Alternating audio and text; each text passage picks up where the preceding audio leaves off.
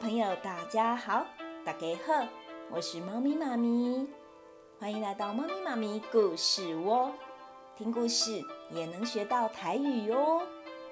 今天要讲的故事是《西游记》第八集。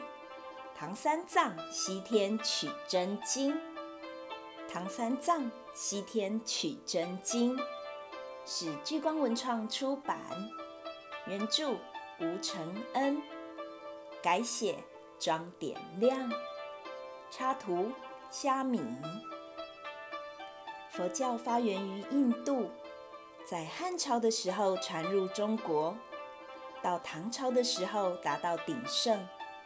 全国有许多虔诚的佛教徒，为了让佛经能够顺利传入中土，观世音菩萨化身成一位僧人，向当时在位的皇帝唐太宗说：“陛下，西方的灵山上，如来佛祖居住的雷音寺里，有丰富的佛教经典，您只要派个意志坚定的人。”到西方取经，全国必定佛光普照。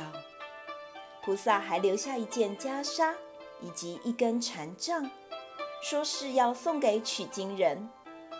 经过观世音菩萨的点化，唐太宗聚集国内高僧，宣布：为了宣扬佛法并度化众生，有谁愿意去西方取经呢？听到这番话，僧侣们个个面面相觑，无人敢承接此项艰巨任务。因为前往西天的路途隔着千山万水，沿途还有妖魔鬼怪作乱，从古至今还没有人可以平安往返。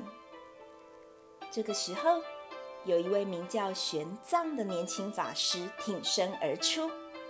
意志坚定地说：“启禀皇上，我愿意承担此项重责大任，只期望取回真经后，能够普度众生。”玄奘坚毅不拔的神情，让唐太宗大为赞赏，便赐予他法号唐三藏，收他为玉帝，将袈裟与禅杖赐给他。并且送他一个紫金钵，最后挑了两位弟子与他同行。其实，唐三藏是如来佛祖的弟子，金蝉长老投胎转世的。据说吃了他的肉可以长生不老，因此引来了许多妖怪的觊觎。出了大唐的国土，唐僧三人来到一处幽暗的森林。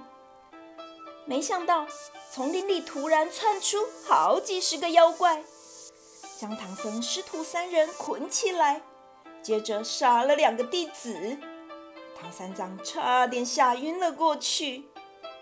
在迷迷糊糊中，唐三藏似乎见到一个白发苍苍的长者，手拄着拐杖走进身边，手臂一挥就解开了他身上的绳子，接着。再吹了一口仙气，两个人就置身在广阔的草原上了。长者慈祥的笑，切，他说：“我乃太白金星，现在你平安无事，可以继续去西天取经了。”唐三藏神情忧伤忧凶，他说：“通往西天的路途。”如此艰难险阻，而我只剩孤独一人，恐怕无法顺利取得经书了。太白金星露出神秘的微笑，说：“不用担心，路途中你一定会有贵人相助，只要你的信心够坚定，取经任务一定可以圆满达成的。”说完，太白金星就消失无踪了。得知一路上会有神仙暗中帮忙之后，此刻的唐三藏再次想起自己对唐太宗的承诺。于是他重新鼓起勇气，拍拍袈裟上的尘土，继续往西方前进。几天后，唐三藏来到五指山下，远远的便听见山中有人着急的大声喊叫：“师傅，师傅，您在哪里呀？赶快来救我！”唐三藏走近一看。发现石壁上竟然露出一个猴子的头，还口说人话。师傅，您是不是往西天取经的大唐僧人呢？唐三藏点点头说：“阿弥陀佛，贫僧正是。”孙悟空听到这个答案，放声大笑地说：“哇，真是太好了！我终于盼到这一天了，师傅。”我叫孙悟空，观世音菩萨派我来保护您，让您可以顺利到西天取经。师傅啊，赶快放我出来吧！知道眼前的猴精是菩萨的安排，唐三藏顿时感到很安心。安心。唐三藏说：“你愿意保护我去西天取经，我自然是满心欢喜，这欢喜耶。”只是我手上没有斧头或凿子，怎么能从坚硬的山壁把你救出来呢？这事好办，师傅，您只要把山顶上那张符咒撕掉，我就能顺利离开五指山了。唐三藏听了，就将山顶上的符咒撕掉，只听见轰隆几声巨响，突然地动山摇。让唐三藏吓得趴倒在地。等一切平静之后，唐三藏再抬头一看，只见孙悟空已经脱身，全身完好的站在唐三藏的面前。想到取经之路有人相伴，唐三藏露出愉悦的笑容，说：“好极了，西天取经有你常伴左右。”我相信一定能够化险为夷。师徒两个人便开始往西前进。孙悟空让唐三藏上马而行，自己则背着行李走在前面。当他们走到茂密蓊郁的丛林里，突然有只吊金白额的老虎狂奔而来，把唐三藏吓得浑身颤抖。相较于唐三藏的惊慌失措，孙悟空却是微笑以对。没事，师傅，小事一件，让我来。只见孙悟空举起金箍棒一挥，瞬间就打死了猛虎。孙悟空当场剥下虎皮，披在身上当衣服。看到孙悟空的武艺高强，唐三藏固然感到安心。但是目睹这只猴子的暴戾之气，却也让他忍不住摇头叹息，偷大亏。唐三藏苦口婆心地劝告孙悟空，下次不可以任意杀生。好了好了，知道了。对于唐三藏的告诫，孙悟空只是随口答应，敷衍了事。根本没有把师傅的话记在心上。有一天，师徒两人来到一处僻静的山谷，突然出现了数十个强盗，大声喝道：“和尚，只要留下马匹和行李，我就放你们一条生路；否则，别怪我刀下无情。”听见强盗的恐吓，唐三藏不禁脸色惨白。孙悟空见状，大声呵斥：“你们这群毛贼，竟敢惹你孙爷爷！